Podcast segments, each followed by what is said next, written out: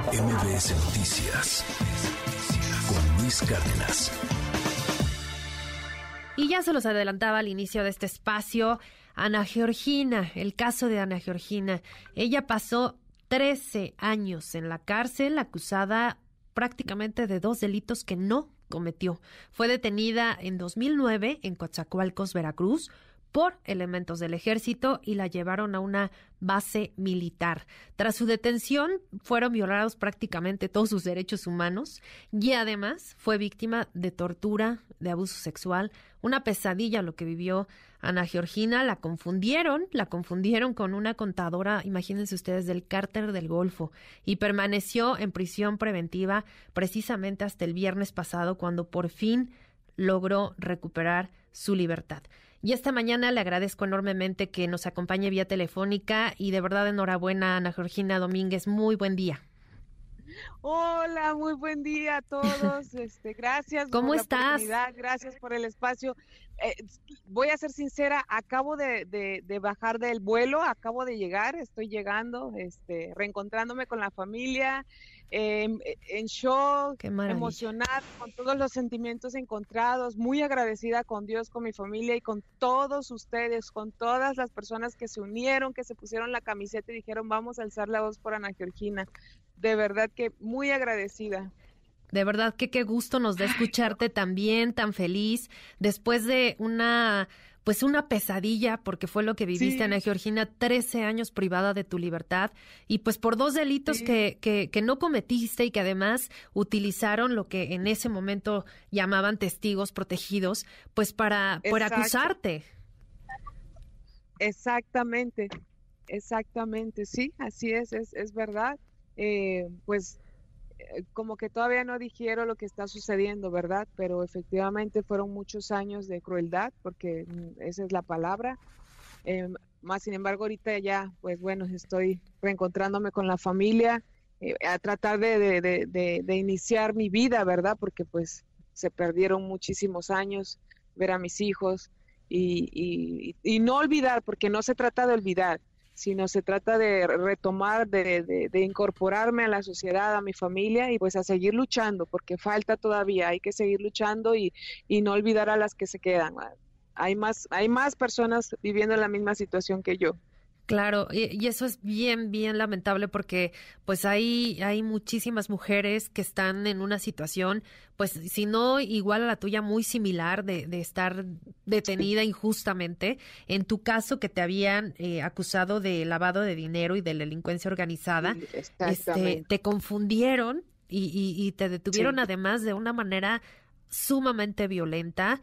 Y, y, pues sí. que además eh, sufriste tortura, sufriste abuso, sí. o sea, fueron sí. años muy duros para ti y pues no solo para ti, para tu familia, porque familia te estuvieron acompañando y bueno, afortunadamente pues se, se logró ya eh, un poquito, porque no voy a decir completamente, un poquito claro. de justicia, porque pues con un usted disculpe no es suficiente. No es suficiente. Exactamente. Ahorita yo te comentaba, la lucha continúa porque en dos meses se dicta la sentencia. Yo creo en Dios y, y, y, sé que el juez va a hacer un gran, gran trabajo porque tiene todo en sus manos para dar la libertad absolutoria. Así es que en dos meses me, me estarán dando ya la libertad absolutoria y, y, brincaremos ya, ahora sí, de alegría, de gusto, de gozo. Ahorita estoy en medida cautelar gracias a que el sistema judicial está haciendo unos cambios me dieron la medida cautelar, voy a poder seguir luchando, pero ya en libertad por mi proceso para que se me libere completamente. Porque además hay que decirlo, eh, por uno de los delitos que te acusaban, eh, pues ya, la pena máxima ya, ya, ya, la habías hasta cumplido, incluso siendo inocente, eran máximo ocho años de prisión. Exactamente, exactamente, ya fui liberada de, de lavado de dinero, absolutoria, gracias a Dios. Ahorita vamos por la absolución de delincuencia organizada en dos meses, primeramente Dios. ¿Y qué sigue? ¿Qué sigue? ¿Qué, qué piensas hacer ahora? Como dices, reintegrarte con tu familia, con tus seres queridos, por, con tus hijos, por supuesto. Sí. ¿Qué planes tienes? Bueno, eh, lo que lo que les comentaba, seguir luchando. Eh, a mí me gustaría eh, voy a ser sincera, tener una charla, una audiencia o una plática con el ministro eh, señor Arturo Saldívar. ¿Por qué? porque no es lo mismo hablar desde afuera que hablar de, hablar de, lo que viví, de lo que me pasó. Si me explico, yo, yo les podría decir, debe de haber estos cambios en nuestro sistema judicial para que realmente haya un cambio en nuestro país. O sea, no nada más que detengan por detener, no. Hay, hay que hacer una investigación, hay que ver cuáles son las fallas, hay que ver si tienen pruebas suficientes para condenar a alguien y no le roben su vida, sus ilusiones, sus sueños, no, no le arrebaten de su familia. Sí, hay que ir eh, haciéndoles ver las fallas que hay, los errores que hay, pero desde la vivencia, ¿sí me explico? Claro, claro. Porque... Esto tiene que mejorar.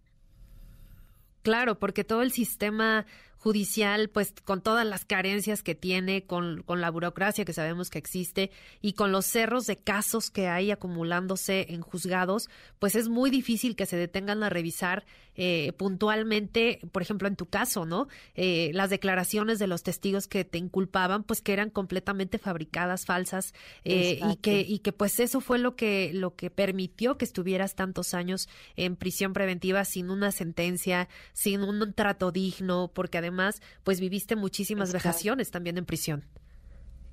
Sí, exactamente. Entonces, esto no termina, esto continúa, la lucha continúa, eh, claro, pacíficamente, ¿verdad? Pero sí, yo, yo quiero que, que esto no se quede así, ya lo sufrí, ya lo padecí, ok, perfecto, ¿qué sigue? Que haya un cambio y que nadie más viva la misma situación.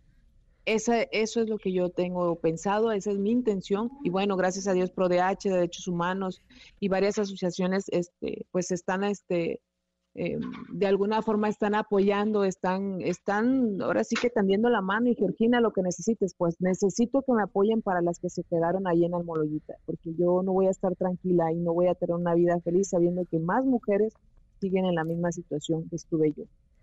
¿Qué, le, ¿Qué te gustaría decirle al, ministro Arturo, Arturo Saldívar, que él es, ha sido muy empático, ha estado visitando incluso Santa Marta Catitla y, pues él promoviendo la, la, revisión de todos estos casos que tú nos compartes, porque son muchos. Cuéntanos algunos que, tú, que tú hayas visto de, de primera mano.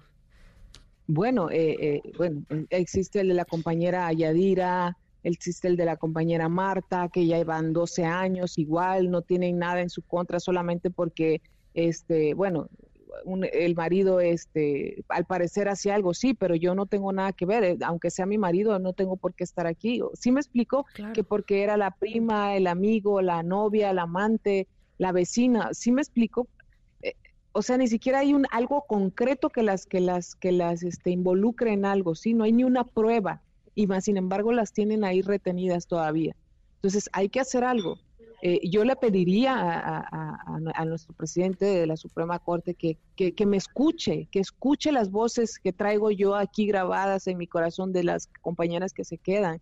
Si me explico, que también las voltee a ver y que si se reestructura el sistema judicial, eh, las cárceles no, no van a estar llenas de gente inocente. ¿Sí me explico? Claro. Porque sí existe gente inocente. Entonces, que nos escuche, que me escuche y, que nos pongamos a trabajar en hacer una mejora. No nada más es decirlo, es bonito decir, vamos a luchar. No, hay que hacerlo, hay que llevarlo a la, a la práctica, los hechos, los resultados.